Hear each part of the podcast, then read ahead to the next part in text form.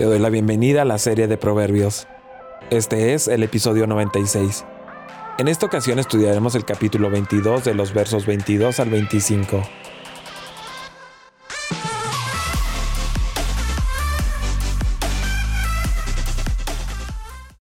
No explotes al pobre porque es pobre, ni oprimas en los tribunales a los necesitados, porque el Señor defenderá su causa y despojará a quienes los despojen.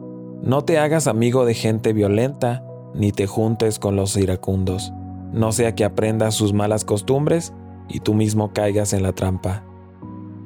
El opresor del pobre, el amigo del violento. Los versos 22 y 23 tratan el tema del pobre, que fue el último tema de los 375 proverbios de la sección anterior. Tal tema es frecuente en el libro de Proverbios, subrayando la naturaleza del pobre el compromiso divino con el pobre, la integridad del pobre recto, la sociedad o generación que aflige al pobre, el pobre no bendecido como el pretencioso, como el impío, como el mezquino y como el flojo y la pobreza que resulta de un gobierno abusivo. Los pobres entre nosotros merecen más protección y compasión, incluso si uno es pobre debido a sus fallas morales o su conducta necia. Aún así, no debería ser aprovechado ni robado. Los que no alivian al pobre serán condenados. Los que lo roban serán doblemente condenados. Al carecer de recursos financieros para proteger sus derechos legales, son un blanco tentador para las prácticas agresivas y las injusticias flagrantes de sus vecinos ricos y poderosos. Incluso si los ricos roban a los pobres, todavía tienen un defensor. Dios mismo juzgará la causa de ellos y saqueará el alma de aquellos que saquean a los pobres. Al comprender la preocupación de Dios y la protección de los pobres, la sabiduría nos lleva a tratarlos honorablemente. Los pobres no pueden defenderse con grandes recursos e influencia. El trato que el hombre rico da al pobre dice mucho sobre el carácter del hombre rico. Muestra cómo trata a aquellos a quienes la cultura y la comunidad pueden decir que están por debajo de él. Esto revela el corazón de muchas maneras. La preocupación por los pobres es común tanto en la literatura bíblica como en la pagana. La perspectiva israelita distintiva, sin embargo, es Yahvé que es visto como protector de los oprimidos. Hay por tanto a los que los oprimen, porque ellos tendrán que tratar con Dios, no con los pobres. El enfoque de este dicho sabio está sobre el pobre. El mandato es a no robar o a no explotar al pobre. ¿Cuál es la razón? Simplemente porque es pobre. El pobre ya tiene una pesada carga por ser pobre. Peor si sobre eso se le pone el pesado yugo de la explotación. Cuando el pasaje bíblico dice que no se debe quebrantar en la puerta al afligido, se está refiriendo a no oprimir en los tribunales al necesitado. En ambos casos, el propósito es proteger la causa del pobre. ¿Por qué tanto interés en los pobres?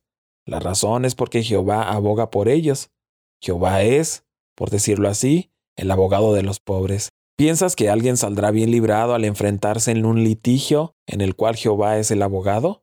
Por supuesto que no. Nadie puede imponerse sobre Jehová. Quien intente hacerlo saldrá perdiendo. Por eso el pasaje bíblico dice que Jehová despoja a los que intentan despojar al pobre.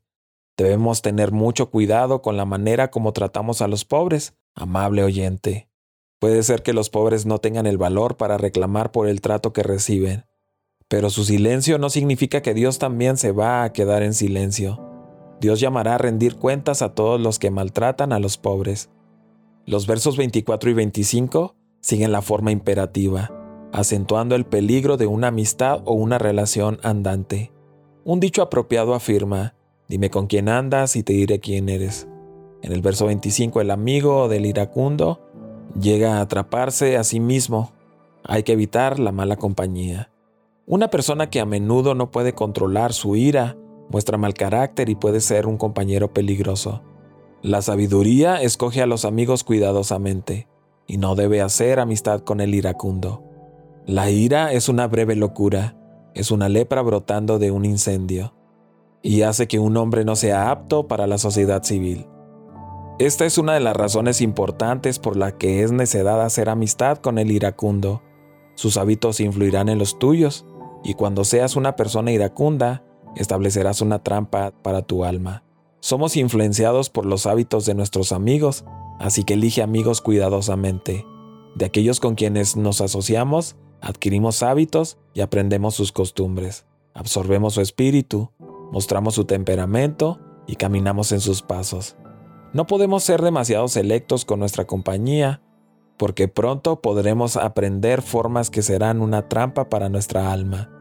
Ser amigo de los hombres iracundos es como vivir en una casa que está en llamas. Cuán rápido una persona joven viviendo con un hombre orgulloso se vuelve como él y se convierte en una persona autoritaria. La sabiduría popular dice que quien con lobo se junta, aullar aprende.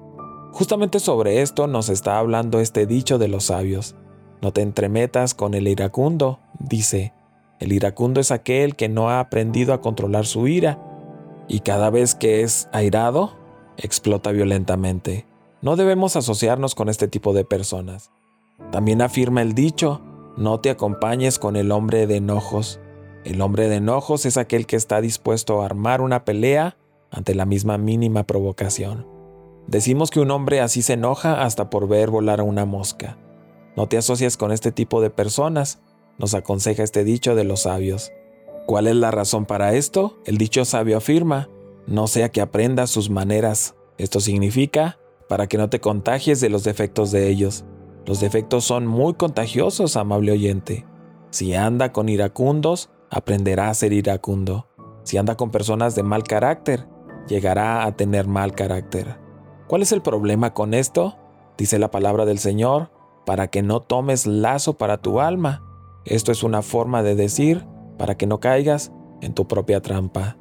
Al reaccionar con violencia cuando estamos airados o al enojarse por cualquier causa, siempre será muy peligroso.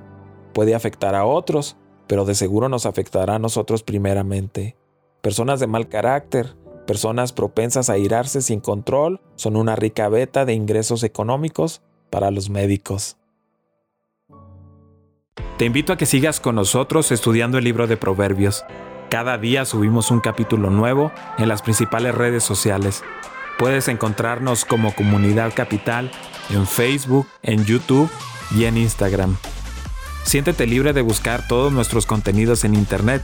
Estoy plenamente convencido de que serán de mucha ayuda para ti y tu familia.